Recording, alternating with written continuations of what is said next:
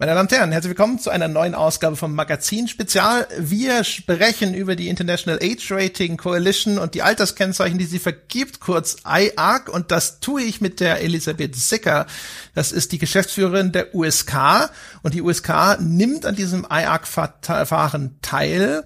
Die IARC, wir erinnern uns daran, das kam schon hier und da mal vor. Das ist ein System, ein Online-System, mit dem man Alterskennzeichen ähm, für ein Spiel generieren kann, indem man dort eine Art Online-Fragebogen ausfüllt. Und der Clou an der Sache ist, wenn ich jetzt also ein Entwickler bin, dann fülle ich so einen iArc-Fragebogen aus und bekomme dann eben nicht nur ein äh, ein Altersfreigabe-Rating für Deutschland ausgespuckt, sondern für ganz viele teilnehmende Länder. Und über das System werden wir heute mal sprechen. Jetzt sage ich erstmal der Elisabeth Secker Hallo und herzlich willkommen. Hallo André, vielen Dank für die Einladung. Ich freue mich sehr, dass wir heute zu dem Thema sprechen. Ich freue mich auch. Ich danke sehr, dass du dir die Zeit genommen hast. Wir fangen mal ganz klein an und ich frage mal ganz dumm und naiv, was ist denn diese IARC, diese International Age Rating Coalition? Ist das ein, ein Gremium, wo alle, äh, alle Alterseinstufungsinstitutionen zusammenkommen? Ist das eine private Firma? Wie muss man sich das vorstellen? Ich erzähle dir gerne mal, wie Ajax so entstanden ist. Ich glaube, das ähm, gibt ganz gut ähm, ja, Aufschluss darüber, was das eigentlich ist und womit wir es da zu tun haben. Wir haben uns als USK gemeinsam mit äh, PEGI, der Europäischen Einstufungsinstitution, und der ISAB, der Institution in Amerika, die die Einstufungen für Spiele vornimmt, mal Gedanken gemacht und gedacht, ja, irgendwie, ähm, es passiert so viel am Markt, es gibt immer mehr Online-Spiele und Apps, ähm, jeder Anbieter muss irgendwie unterschied an unterschiedliche ähm, Player herantreten. Was wäre denn, wenn wir mal ein gemeinsames System entwickeln, um vor allem auch Alterskennzeichen im Online-Bereich zu etablieren? Und ja, das war eigentlich schon die, die Gründungsidee von IAC und dann haben wir uns zusammengesetzt und unser ganzes Wissen und Know-how zusammengeschmissen und ja, einen, ein Fragebogensystem entwickelt, ähm, wonach ähm, ähm, Entwickler ihre Apps und ihre Online-Spiele eben einstufen können. Das heißt, ein Fragebogen ähm, wird ausgefüllt. Ähm, das Tolle für Entwickler ist aber, dass dieser Fragebogen direkt auf der Spieleplattform angedockt ist. Das heißt, relativ leicht ähm, ähm, auch auszufüllen ist, durchzuführen äh, führen ist, äh, wenig Bürokratie dann auch vorhanden ist und so eben schnell Einstufungen zustande kommen können. Das ganz, ganz Besondere an AYAC ist, dass wir es geschafft haben, dass wir trotzdem die Unterschiede, die wir in den Regionen so haben, irgendwie berücksichtigen können. Das heißt, der Entwickler füllt diesen Fragebogen einmal aus und erhält äh, gleichzeitig seine unterschiedlichen Ratings, je nachdem, in welchem Markt er sein Angebot verbreiten möchte. Das heißt, in, in, im deutschen Store wird das USK-Rating angezeigt, ähm, im ähm, amerikanischen Store ein ISAB-Rating. Und das ist echt toll, weil Jugendschutz ja doch immer, sage ich mal, ein Themenfeld ist, was mir jetzt nicht einfach international lösen kann, sondern was immer auch was ist, was regional ist, was auf gesellschaftlichen Debatten beruht.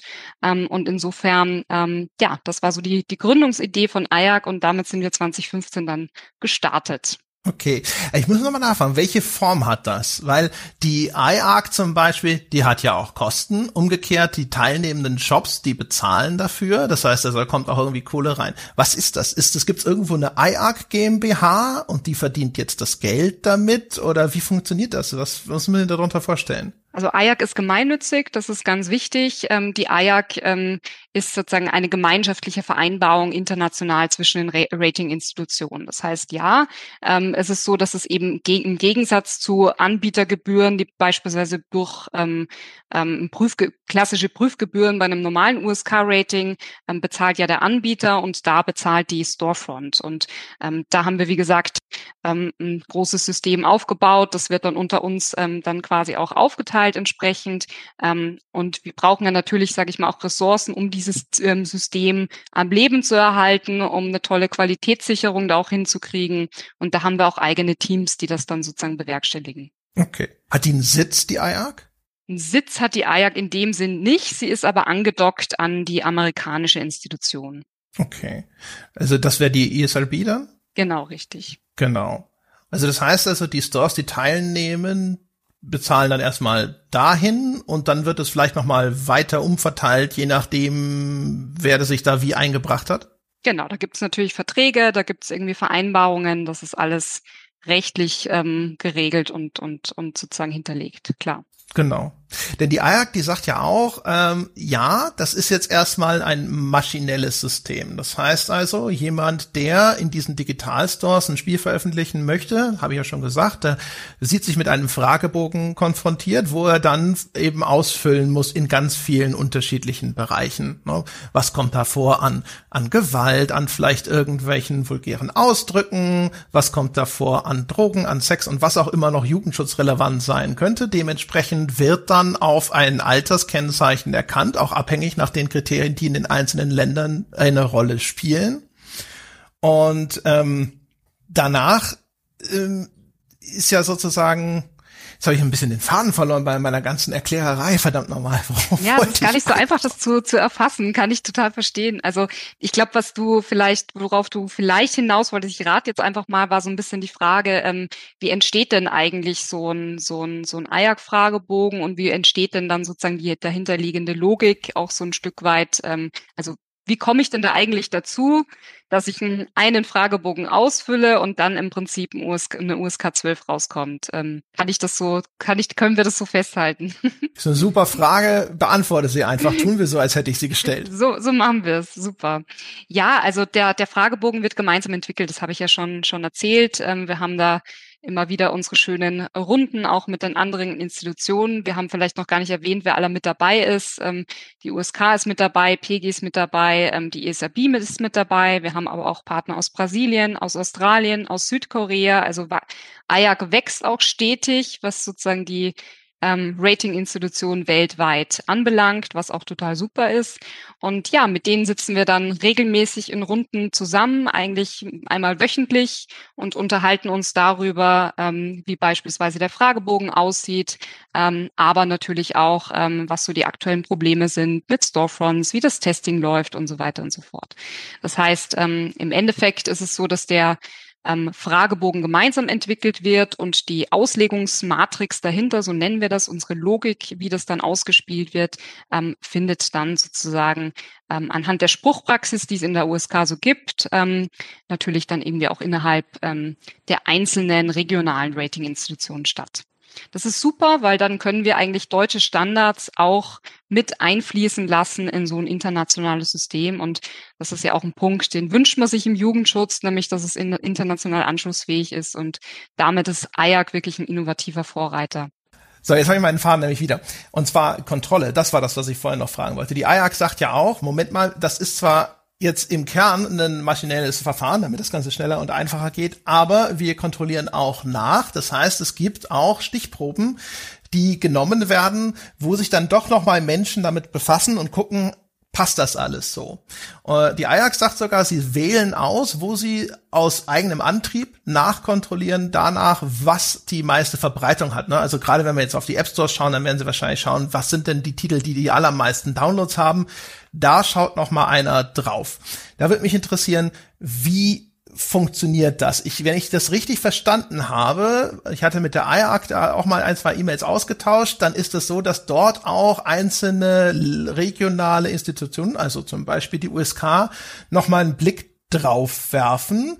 Das sei aber auch ein internationales Vorgehen, also so nach dem Motto, ich, das klang so, als ob, wenn die USK sich das schon angeschaut hat und gesagt hat, ja, das ist okay, dann sagen die anderen, okay, wir gucken uns das nicht auch nochmal an, sondern wir gucken uns was anderes an. Läuft das so? Ja, also so, so ungefähr auf jeden Fall. Also wir haben, wie gesagt, in jeder einzelnen Ratinginstitution weltweit ein Testing-Team und wir arbeiten aber im Testing auch zusammen. Man muss sich das so vorstellen, ähm, bei jedem normalen Prüftitel, der bei der USK ankommt, wird ja jedes Spiel gesichtet, geprüft von dem Jugend, von den Jugendschutzsachverständigen, bewertet, ähm, dann eine Altersfreigabe vergeben und so weiter und so fort. Bei AJAC ist es ja so, wir haben zig Millionen von Inhalten und da muss man natürlich irgendwie gucken, dass ein tolles Qualitätsmanagement dahinter steht, weil wir ja nicht jeden einzelnen Inhalt nochmal überprüfen können. So, das ist so die, die Grundausgangslage und da haben wir uns dann überlegt, es macht Sinn, dass jede einzige einzelne Ratinginstitution auch ein Testing-Team hat, das dahinter steht. Wir haben eine gemeinsame Arbeitsumgebung, wo wir dann eben auch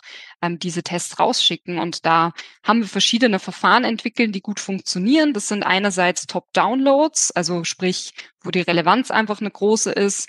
Ähm, B, beim es gibt ja auch Titel, die kommen rein und sind zwei Tage später wieder aus dem Store raus. Ne? Das, das sind ja irgendwie sehr dynamische Inhalte in dem Sinn auch. Ähm, wir haben aber auch gesagt, es macht total viel Sinn, sich einfach auch mal irgendwie ähm, die Jugendschutzbrille aufzusetzen und sogenanntes Targeted Testing irgendwie zu machen, wo wir dann wirklich irgendwie gucken, dass wir nach jugendschutzrelevanten Stichworten googeln, Zombie oder was auch immer. Also da kann alles mit dabei sein ähm, und da finden wir dann noch die, die gruseligste App, sag ich mal, und äh, schauen, ob die richtig eingestuft ist. Und genau, dann funktioniert es so, wie unsere Tester, ob die jetzt in Brasilien sitzen oder in der USK sitzen, schicken so einen Test international raus und jede einzelne ähm, Ratinginstitution kann dann nochmal drauf gucken und sagen, ach super, hat die USK getestet, sehen wir auch so, wird übernommen, dann muss ich nicht nochmal ran. Also das ist echt ein sehr, sehr schönes, ausgekügeltes System. Und ähm, ja, wir haben jetzt irgendwie sogar geschafft, auch ein KI-geschütztes ähm, System mitzuentwickeln. Das ist aus der USK gekommen, ist total innovativ. Wir haben jetzt irgendwie gesagt, ja, lasst uns doch mal auch ähm, Methoden des maschinellen Lernens einsetzen. Warum nicht auch irgendwie KI-gestützte Systeme nutzen, ähm, Bilder durchsuchen ähm, und haben das Ganze Atlas genannt. Ähm, und unser schönes Atlas-System kann uns ähm, ähm, automatisiert schon auf problematische Apps hinweisen und ähm, gibt uns schon mal eine Einschätzung, ist das wirklich eine USK 0 oder zeigen die Bilder oder deuten die nicht eher auf eine USK 18 hin? Und ähm, daraus können wir dann nochmal unser Targeted Testing nochmal ähm, spezifizieren und die einzelnen Tester können nochmal drauf gucken und ähm, spielen dann sozusagen die automatisiert ausgegebenen Tests nochmal durch. Okay, oh, das, ist, das, das sprengt jetzt den Rahmen, aber interessant, würde mich interessieren, wie das, das, wie das System dann genau funktioniert, vor allem wenn es dann über Bilderkennung und so was, worauf ja. es achtet, wonach es schaut. Wie viele, wie viele von diesen Kontrollen macht ihr denn jetzt? Also wir wissen, das, was ihr macht, ist nur ein kleiner Teil dessen, was an Nachkontrolle stattfindet, aber wie viele ungefähr sind es? Also wir sind, ähm, genaue Testzahlen geben wir jetzt nicht raus, aber wir sind ähm, ähm, vorne mit dabei. Also wir versuchen immer, sage ich mal, gleich viele Tests auch rauszuschicken, wie beispielsweise PG oder die ESRB. Also die USK zeichnet sich vor allem wirklich so durch die Qualitätskontrolle aus, weil wir, mhm. sage ich mal, diese, diesen ganz besonderen Fokus auch im Jugendmedienschutz in Deutschland haben. Wir haben da irgendwie ja das komplexeste und auch strengste System und deswegen ist es uns als USK natürlich ein großes Anliegen, dass wir da. Das sagen die Australier manchmal, Moment. Sagen die auch. Ja, ja, klar. Moment, ja, jeder hat seine, seine das Sichtweise. Moment. aber, sind sie nicht aber, ganz so sicher. Aber am Ende, sage ich mal so, ist es uns natürlich ein Anliegen, dass das, dass die Stores sauber sind und und dass ja, das alles ja, reibungslos ja. funktioniert. Aber sind das Dutzende pro Monat? Sind das Hunderte pro Monat? Vielleicht so mal so als Hausnummer? Es sind viele. Das sind viele, okay.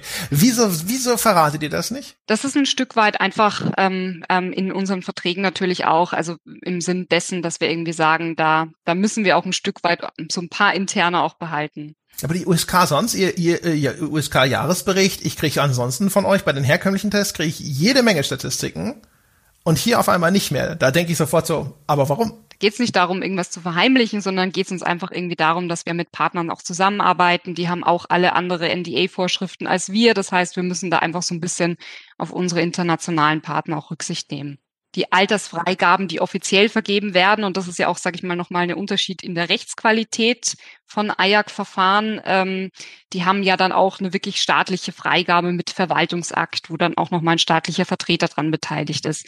Insofern ist es ja auch nochmal ein kleiner rechtlicher Unterschied. Also das heißt, wir bei der IAC ist jetzt so der kleinste gemeinsame Nenner dessen, was halt alle von diesen Behörden bekannt geben möchten. No? Das ist so ein bisschen die Folge, dass ihr da jetzt in, an der Stelle jetzt auf einmal weniger Transparenz sein könnt, als ihr es sonst seid. Kann man vielleicht so sagen, ja, genau. Okay. Ähm, dann, das, das wird dann wahrscheinlich so die nächste Frage erklären, weil meine nächste Frage ist so ein bisschen, ich habe der, der Ayak gesagt so, hallo, ich bin ein Journalist und mich äh, möchte über euch berichten. Ich würde gerne diesen Fragebogen mal sehen. Und Ayak sagt mir nämlich auch da, nee, tut mir leid, kriegst du nicht. Und da sitze ich dann schon so ein bisschen da äh, und denk mir so, ja, aber das ist ja schon eine öffentliche Funktion, die hier erfüllt wird. Ne? Das ist so ein bisschen ja öffentlicher Auftrag, zu sagen, wir kümmern uns hier um den Jugendmedienschutz. Und da, dem würde ja Transparenz schon ganz gut zu Gesicht stehen. Jetzt frage ich dich auch noch mal, ist das nicht irgendwie schon ein bisschen blöd? Sollte ich als Öffentlichkeit nicht sehen können, wie das funktioniert und was da abgefragt wird? Ich verlange jetzt nicht, dass ich den Programmcode zugeschickt bekomme, aber dass dieses Ajax-System so ein bisschen hinter Schloss und Riegel ist, da habe ich gedacht, so weiß ich nicht, wie viel Verständnis ich dafür habe, weil theoretisch, ich könnte ja jetzt auch einen Entwickler-Account anlegen mhm. und sowas, dann kann ich mir auch den Fragebogen angucken. So geheim kann er nun auch nicht sein. Wieso darf ich den nicht sehen?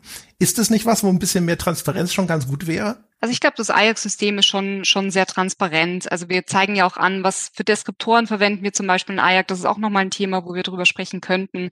Ähm, was bedeuten die? Wie funktioniert das Ganze? Ähm, dass wir natürlich auch ein Stück weit ein System entwickelt haben, wo auch äh, sehr viel Know-how dahinter steckt, was man jetzt nicht einfach so freigeben ähm, möchte. Das ist, glaube ich, auch irgendwie verständlich. Ähm, gleichzeitig, wenn man es aber jetzt auch vergleicht mit den Gutachten im, im klassischen Bereich, das sind auch die Gutachten nicht, nicht öffentlich zugänglich, sondern immer. Auch ein Fehler. Auch, ja, weil sie, das ist tatsächlich auch eine rechtliche Sache, weil sie, ähm, weil die Gutachten ähm, ähm, ähm, auch auch Eigentum der Anbieter sind ein Stück weit und und nicht Eigentum der Öffentlichkeit. Aber wichtig ist ja, dass die die Altersfreigaben und Alterskennzeichnungen, die rauskommen, plausibel sind, verständlich sind ähm, und ähm, ja, das ist, glaube ich, so das das was was ja auch ankommen muss. Ähm, was bedeutet eine mhm. Altersfreigabe und ähm, was verstehe ich darunter? Das Ding ist halt, also ich sitze mal da und denke mir so, warum gibt es Selbstkontrolleinrichtungen, damit es um Himmels Willen der Staat nicht macht? Das hatten wir ja früher sozusagen zu äh, BPJS-Zeiten noch. Mhm. Und ähm, aber das ist ja trotzdem sozusagen dann etwas, wo man sagt, okay, wir machen das selber mit diesem mit diesem Jugendschutz, aber das ist ja trotzdem was, wo man das macht, man für die Öffentlichkeit. Und dann denke ich mir schon, und ich finde die IAC ist da schon, also gerade jetzt auch, wenn ich es vergleiche mit der USK ist es sogar noch mal einen Schritt intransparenter. Also die geben mir keine Auskunft darüber, wie viele Ratings sie überhaupt verteilt wollen, äh, vergeben haben, wie, wie die sich verteilen auf die unterschiedlichen Alterskategorien, wie viele nachträgliche Kontrollen es gibt, wie viele Ratings durch diese Kontrollen im Nachgang noch mal in irgendeine Richtung korrigiert wurden, wie dieser Fragebogen aussieht, habe ich überall, nein, nein, nein, nein, mhm. nein. Das finde ich schon intransparent. Und da denke ich mir so, ich, ich sitze nicht da und sage so, oh, da ist doch, da ist doch was faul, sondern ich sitze eher da und denke mir so, verstehe ich nicht. Damit legten sie sich doch selber ein Ei, weil automatisch die Leute sich fragen, wieso kann ich das nicht wissen? Für jemanden, der ja eigentlich für mich sozusagen hier das, äh, das Ganze macht und für mich arbeitet, genauso wie mit den USK-Gutachten. Das ist eine alte Diskussion, die ich schon mm. auch mit mhm. Vorgängern von dir geführt habe, wo ich immer gedacht habe, wenn ich bei der BPM frage, dann kriege ich das. Und wieso kriege ich das da nicht zumindest nach Release? Ja, ähm, dass das danach irgendwie Eigentum des Antragstellers ist, ist halt so ein Ding, wo ich mir denke, so, naja, das ist halt so sehr dessen Eigentum, wie es theoretisch bei so einem BPJM-Gutachten sein Eigentum sein sollte. Ja, das ist eine, eine spannende Sichtweise. Ich glaube, das kann man aus unterschiedlichen Perspektiven sehen. Also die Frage ist ja immer, was, was muss bei Eltern und, und Familien ankommen? Was ist sozusagen auch dann der, der Jugendschutzaspekt, der transparent sein muss? Ich glaube, ganz wichtig ist, wie du sagst, dass man irgendwie weiß, für was stehen Alterskennzeichen und so weiter und so fort. Und ich glaube, da sind wir sehr transparent transparent. Gleichzeitig ist natürlich auch so, Alterskennzeichen entstehen ja auch aufgrund dessen, dass ein Anbieter sagt, ich will, dass meine Angebote auf dem Markt rechtskonform verbreitet werden. Ein Anbieter muss ja in Deutschland auch nicht zu USK kommen, sondern er muss nur dann zu USK kommen, wenn er irgendwie sagt, ich will mein Angebot ähm, an Minderjährige in Deutschland verkaufen im Handel. So, ne? Er könnte es ja auch unterm Ladentisch machen und ohne Kennzeichen. Ähm, das, das, das wollen die Anbieter aber nicht. Ne? Und, und deswegen kommen sie zu uns. Deswegen spielen da auch immer irgendwie natürlich auch NDA-Vorschriften der Anbieter eine Rolle. Ähm, ähm, Vorgaben der einzelnen Plattformen, wie bei einem Google Play Store ähm, zum Beispiel irgendwie. Die haben ja auch nochmal ganz eigene Richtlinien ähm, zu veröffentlichen, wie viel Spiele haben sie in ihren Stores und so weiter und so fort. Und da nimmt man eben auch auf seine Partner Rücksicht. Ähm, also ich glaube, die, die Mischung ist, ist, ist schon gelungen im Sinn von Transparenz und gleichzeitig natürlich auch Wahrung dessen, was man irgendwie der Partner, den Partnern irgendwie auch ein Stück weit dann, dann schuldet an, an Geheimhaltung. Ähm, aber wie gesagt, na, ich finde es ja schön, dass wir heute drüber sprechen und uns da auch nochmal in der Tiefe unterhalten können, was es mit mhm. Ajax so auf sich hat. Also das ist so ein Ding. Ich glaube halt, dass das ist ein bisschen das Problem. Ich glaube, für viele Antragsteller ist es halt, das muss halt sein, damit ich das Ding vernünftig verkaufen kann. Ne? Das Interesse ist nicht der Jugendschutz, das Interesse ist sozusagen der freie Marktzugang. Und umgekehrt aber, weil man weiß oder als Öffentlichkeit denkt oder vielleicht erstmal unterstellt, so ist das, sitzt man da und denkt man, aber jetzt haben wir das in die Hände einer Selbstkontrolleinrichtung der Industrie gegeben. Aber deswegen wollen wir gerade diese Transparenz, weil wir gesagt haben, okay, ihr dürft es selber machen. Ne? Und deswegen würde ich aber umgekehrt sagen, aber dann macht das bitte möglichst transparent, weil weil wir es nicht einer unabhängigen sozusagen dritten Partei übergeben haben. Ne? Ich weiß, ihr seid von den Gremienbesetzungen mhm. und her äh, und so weiter, da ist schon genau, einiges. Aber ne? Du sprichst einen wichtigen Punkt an, nämlich auch Transparenz innerhalb der USK. Das ist auch ein, für uns ein ganz wichtiges Anliegen. Wir haben ja auch einen Beirat der USK, der plural aufgestellt ist, der uns auch in dieser ganzen ähm, IAC-Frage ähm, begleitet, der natürlich irgendwie auch Impulsgeber ist. Ähm, wir haben einen eigenen Ausschuss, wo wir irgendwie Fragen diskutieren, die bei IAC aufkommen, wo wir irgendwie selbst nicht weiterkommen als USK, wo wir uns dann auch nochmal ähm, Input holen von unseren plural aufgestellten Gremien. Und ich glaube, das ist so die, die richtige Mischung, die man dann irgendwie auch, auch setzen kann. Okay. Nochmal ganz kurz zu den Kontrollen gefragt. Sind das eigentlich dann läuft das genauso ab wie typische USK-Prüfungen oder ist das nochmal was ganz eigenes? Das ist nochmal was ganz eigenes. Also natürlich ist es schon so, dass jedes Spiel auch nochmal gespielt wird, getestet wird. Also ein Spiel wird aufgerufen. Wir sehen beispielsweise irgendwie, das ist eine App, die irgendwie problematisch wirkt. Ähm, dann rufen wir die auf, laden die runter, spielen die nochmal durch, gucken uns das nochmal an, ähm, gehen dann nochmal den Fragebogen durch, ist der richtig ausgefüllt worden und so weiter. Und wenn, wenn da irgendwas nicht richtig ist, dann, dann wird das Rating nochmal abgeändert. Ja, aber das, mhm. Also ein Stück weit ist es vergleichbar ähm, ähm, mit einer Sichtung, einer Spielesichtung im, im im Classic-Bereich. Okay, da kommt halt wahrscheinlich dann kommt dann noch mal irgendwo ein Gremium zusammen oder ist es eher so, dass dann hier diese Sichter für sich entscheiden, Moment, da passt was nicht? Es kommt kein Gremium zusammen, das muss es aber auch in dem Sinn nicht, ähm, weil ähm, bei IAC es nicht so ist, dass irgendwie wir sagen, ja, da ist eine Entscheidung, da berufe ich jetzt irgendwie mal oder da sagt der Anbieter, bin ich nicht einverstanden mit der Einstufung, sondern wir gucken eigentlich, der Fragebogen orientiert sich ja ähm, an der klassischen Spruchpraxis. Das heißt, so wie die Gremien entscheiden, ne, ist, wird es jetzt eher, ist es ein Inhalt, das, der eher bei einer 12 oder bei einer 16 liegt oder welche Rolle spielt irgendwie die bestimmte Darstellung von Gewalt oder, oder sonstigen Elementen, ähm, das wird ja in AJAC übertragen. Das heißt, mhm. irgendwie das, was wir irgendwie im klassischen Bereich finden, ähm, können wir dann auch im Rahmen eines Durchtestens, ist der Fragebogen richtig ausgefüllt, ähm, ähm, nochmal irgendwie überprüfen. Also da geht es wirklich okay. darum, irgendwie zu gucken, ähm, ist das alles korrekt ausgefüllt und wenn nicht, dann wird man sozusagen nochmal ja. aktiv. Das heißt, es braucht noch nicht ganz zu, zu greifen. Vielleicht können wir können wir das so, so mal ein bisschen einfach gedanklich durchspielen. Nehmen wir mal an, also da findet jetzt eine IARC-Nachkontrolle statt. So, dann was ist denn der erste Schritt? Man schaut auf die Seite der App und sagt so, okay, Screenshots und Beschreibungen sehen okay aus und unverdächtig. Und dann geht's wie weiter? Genau, also das, das, das funktioniert eigentlich genau so, zu sagen, irgendwie, wir haben ähm, in unserem System, in unserer gemeinsamen Benutzeroberfläche irgendwie verschiedene Apps angezeigt in Top-Download ähm, und dann gucke ich irgendwie rein, dann gucke ich in den Google Play Store ähm, und genau das macht beispielsweise unser Atlas-System automatisch. Und das ist ja das Spannende an diesem maschinellen Lernen irgendwie zu sagen, der greift sich das dann ab, guckt sich die Bilder an, ähm, ähm, ähm, lässt da so eine Bilderkennungssoftware drüber laufen, ähm, ordnet die ein und sagt uns dann beispielsweise, oh, da ist eine Unstimmigkeit drin, da solltet ihr noch mal reingehen. Das heißt, wir gucken natürlich zuerst, ist es grundsätzlich stimmig und gucken dann noch mal näher ins Spiel rein. Ähm, das ist aber ganz unterschiedlich. Also ich glaube, das Testing kann man gar nicht so pauschalisieren. Es gibt ja irgendwie Nintendo eShop beispielsweise, da sind dann komplexe Spiele drin, die man dann schon auch irgendwie anspielt und so weiter und so fort. Währenddessen bei einer App, die irgendwie ein Wallpaper ist, relativ schnell erkennbar ist, wenn da irgendwie eine USK 18 draufsteht und da irgendwie aber sonst nichts ist, dann merkst du irgendwie, der Entwickler in Südkorea hat es nicht so ganz verstanden oder hat irgendwas falsch angekreuzt.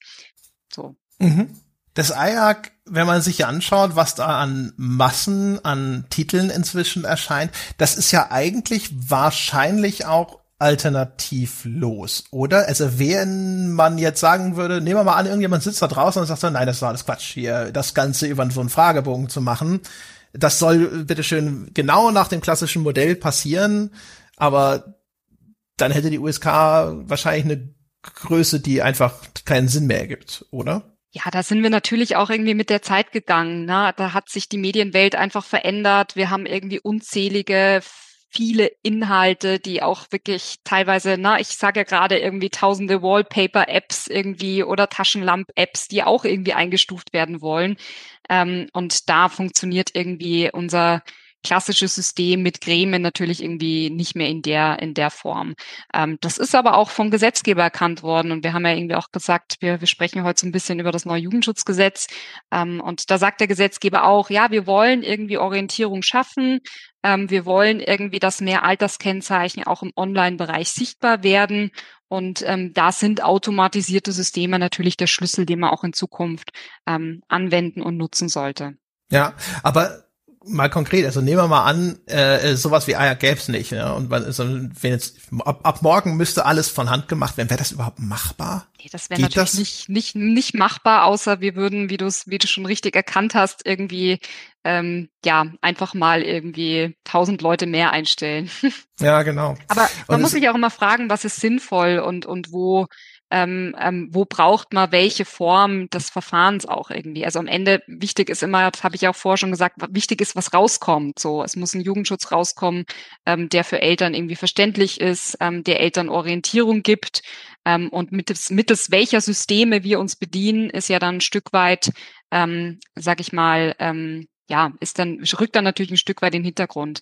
Heißt aber nicht, dass wir die, dass wir die unabhängigen Gremien oder die Spruchpraxis der USK ähm, irgendwie mit einem automatisierten System komplett ersetzt ähm, haben wollen, beziehungsweise auch denken, dass das der einzige Weg ist. Also ich glaube, genau diese Mischung ähm, klassische Spruch, äh, Sprach, äh, Spruchpraxis zu haben mit unabhängigen Jugendschutzsachverständigen, mit einem ständigen Vertreter, ähm, wo auch nochmal diskutiert werden kann, wo auch eine Entscheidung mal revidiert wird, ähm, die dann auch wieder, sage ich mal, den Jugendschutz weiterentwickelt, die Werte weiterentwickelt werden.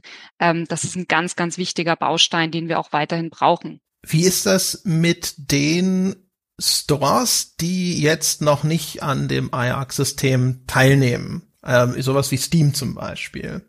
Woran liegt das? Man möchte ja meinen, also und vor allem, wie funktioniert das? Sitzt man da als IAC und sagt, nee, ähm, inzwischen sollten ja wohl alle wissen, dass es uns gibt, oder schreibt man da auch mal regelmäßig irgendwo eine E-Mail hin und sagt so, hey, hey, wäre es nicht, wäre es nicht echt gut, wenn ihr auch mal mit dabei wäret? Ich glaube, Apple ist auch noch nicht. Nee, also tatsächlich ist es so, also man muss sich jetzt auch mal anschauen, wie hat sich, wie hat sich auch die, wie, was hat sich auf der Storefront-Seite bei IAC entwickelt? Und da muss man sagen, die letzten Jahre haben sich schon, schon sehr positiv entwickelt. Viele Anbieter haben erkannt, dass es ein totaler Mehrwert ist, ähm, so ein System zu etablieren, dass die Glaubwürdigkeit ähm, eine hohe ist, wenn, sage ich mal, auch Alterskennzeichen ausgespielt werden können, die im jeweiligen Land, in der jeweiligen Region auch bekannt sind. Und ähm, es gibt natürlich Anbieter, die sagen, ach, den Mehrwert habe ich jetzt für mich noch nicht erkannt. Ähm, wir hoffen natürlich auch, dass die in Zukunft den Mehrwert erkennen. Und ich glaube, da trägt das Gesetz auch ein Stück weit dazu bei, ähm, da auch nochmal einen neuen Anreiz zu schaffen, ähm, andere Anbieter nochmal ähm, sich ähm, ähm, gedanklich damit zu befassen. Na, wollen wir uns zu einem System, zu einem System anschließen? Wenn du das kurz erklären kannst, warum Gerne. glaubst du, dass das Gesetz da nochmal Anreize setzt? Also das Gesetz ähm, gibt ja jetzt, und das ist ganz neu, eine Kennzeichnungspflicht auch für Film- und Spielplattformen vor und ähm, sagt ganz klar, in welcher Art und Weise der Anbieter sich auch ein Kennzeichen, wie er sich dieses Kennzeichen bekommen kann. Und das ist einerseits durch das klassische Verfahren, was wir vorher schon ähm, analysiert haben, natürlich für eine ganz, ganz große Vielzahl an Inhalten ähm, natürlich ein sehr, sehr schwerer Weg ist oder sage ich mal ein komplizierterer Weg wäre. Ähm, ein anderer Weg wäre über einen zertifizierten Jugendschutzbeauftragten. Dann muss aber wirklich dann eine Person sitzen, die alle Inhalte selber einstuft oder eben über ein automatisiertes System, wie beispielsweise das Ajax-System. Und das ähm, freut uns als USK natürlich besonders, dass da so ein Best-Practice-Modell, was Ajax ja auch war, es war ja auch ein Modellversuch am Anfang und hat sich dann so grandios auch irgendwie weiterentwickelt, ähm, dass sowas auch vom Gesetzgeber aufgegriffen wird und gesagt wird, das finden wir sinnvoll und das wollen wir jetzt auch gesetzlich verankern. Und ja, sowas setzt natürlich Anreize irgendwie für andere Anbieter. Man muss sich auch da immer wieder fragen, was ist denn das Ziel? Und das Ziel ist irgendwie Orientierung zu bieten und Eltern es möglichst leicht und verständlich zu machen, ähm, welches Alterskennzeichen ähm, ein bestimmter Inhalt hat und da hilft es natürlich, wenn es einheitliche Alterskennzeichen sind und Altersstufen sind, die wir in Deutschland nutzen und nicht ähm, Altersstufen, die in Deutschland eigentlich gar nicht bekannt sind, beziehungsweise ähm, ganz anders sind. Ist ja auch für kleine, unabhängige Entwickler ein Vorteil, weil im Gegensatz zu so einem klassischen Verfahren müssen sie diese Kosten nicht bezahlen, weil das dann eben die teilnehmenden Plattformen tragen in dem Falle. Während so ein typisches, wenn ich jetzt so ein, als kleiner Entwickler hingehe und sage, hier ist mein USK-Spiel, ich hätte gerne ein klassisches USK-Rating, das ist ja auch nicht ganz geschenkt. Ja, und damit habe ich natürlich auch mehr Jugendschutz erreicht. Und das finde ich irgendwie ganz besonders schön, weil damit haben sag ich mal, damit, also diese Anbindung oder diese Idee, das ganze System an den, an den Plattformen anzukoppeln, natürlich irgendwie es ermöglicht für sehr, sehr viele kleine Entwickler, die da vielleicht gar nicht die Ressourcen oder gar nicht das Geld dazu haben, irgendwie dazu und durch so ein klassisches Verfahren zu gehen, ähm, dass es für die eben auch eine Möglichkeit ist, eine Alterseinstufung zu erhalten. Mhm. Woran scheitert es bei sowas wie Steam? Also sind das die Kosten oder ist das nur Lethargie? Ich glaube, das ist so eine Policy-Frage, ob man sowas grundsätzlich machen will oder nicht. Ähm, aber also na, gleichzeitig kann ich natürlich jetzt nicht sagen, was, was für Beweggründe Steam genau hat, warum er sich da irgendwie bislang noch nicht ähm, be bewegt hat. Aber ich glaube, es gibt immer, gibt, gibt immer neue Gelegenheiten für Gespräche. Kannst du was dazu sagen, was das so grob kostet, wenn man bei ARC mitmachen will? Tatsächlich kann ich auch über die Kosten äh, nichts sagen, das hast du ja wahrscheinlich schon gedacht, aber es ist machbar und für ein Steam machbar. Und ähm, wie gesagt, AJAC ist nicht, nicht gewinnorientiert in dem Sinn, sondern eine gemeinnützige Angelegenheit. Insofern ähm, ist es für jeden, für jede Plattform auch machbar. Noch eine Frage zu den Kennzeichen, die das ausspuckt. Wenn ich da in den Google Play Store so reinschaue, dann sehe ich da diese kleinen USK-Kennzeichen. Und ich denke mir, die sehen aus wie USK-Kennzeichen. Sie sehen aber, sind aber gar nicht so richtige USK-Kennzeichen, wenn man so möchte. Sie sind ein bisschen anders, weil bei denen ja dieses Mal eben nicht dieser Verwaltungsakt mit den Alterskennzeichen mit dranhängt. Da habe ich so gedacht, so, auch weil ja vielleicht da draußen Menschen sitzen, die sagen, ich vertraue aber dem klassischen menschlich begleiteten Verfahren mehr als diesem maschinellen Verfahren. Auch wenn ich weiß, es gibt, ähm, es gab von euch Pilotprojekte, die verglichen haben, wie stark fallen die Unterschiede denn überhaupt aus. Und es war, glaube ich, deutlich sogar über 90 Prozent, dass das entweder die gleiche Alterseinstufung ergeben hat oder höher. Ne? Und das ist ja das Jugendschutzrelevante, dass genau. man sagt, so befindet dieses maschinelle System hinterher auf eine 12, wo wir 16 gesagt hätten oder sowas. Also nur ein winziger Teil sozusagen, wo das dann hinterher nicht entweder deckungsgleich oder höher gewesen wäre, aber kann ja trotzdem Leute sagen, äh, ich will wissen, woher das kommt. Ich möchte, dass diese Kennzeichen sich klar unterscheiden, dass ich sehen kann, das ist jetzt dieses IARC-Verfahren gewesen und das ist eins, wo jetzt wirklich die USK-Menschen draufgeschaut haben. Das ist total spannend, weil sowas sind wir von Eltern noch nie gefragt worden. Also für Eltern ist es gar nicht so die. Weil sie es wahrscheinlich nicht wissen gar nicht so die relevante Frage, aber die, die Frage ist ja irgendwie, wie schafft man Vertrauen? Und ähm, Vertrauen schafft man natürlich, wenn man irgendwie ähnliche Kennzeichen irgendwie entwickelt. Ähm, und das haben wir auch gemacht, ne? Und haben aber bewusst natürlich irgendwie auf dieses freigegeben ab verzichtet, weil der Unterschied, das eine ist staatlich und das andere ähm, ist sozusagen freiwillig nochmal ähm, hingewiesen werden sollte. Ähm, es kann sich natürlich jetzt auch alles ändern. Ne? AJAC ähm, kann ja jetzt, ist ja jetzt auch angedockt im Gesetz, ähm, kann jetzt von den obersten Landesjugendbehörden auch anerkannt werden ähm, und hat natürlich dann auch nochmal ein Stück weit ähm, eine größere Rechtsverbindlichkeit, als das jetzt, ähm, jetzt aktuell noch der Fall ist. Mhm. Aber das heißt, ihr sagt, okay, wenn wir das jetzt klar machen, dass das nochmal über ein anderes System erstellt wurde, das verunsichert die Leute eher, ne?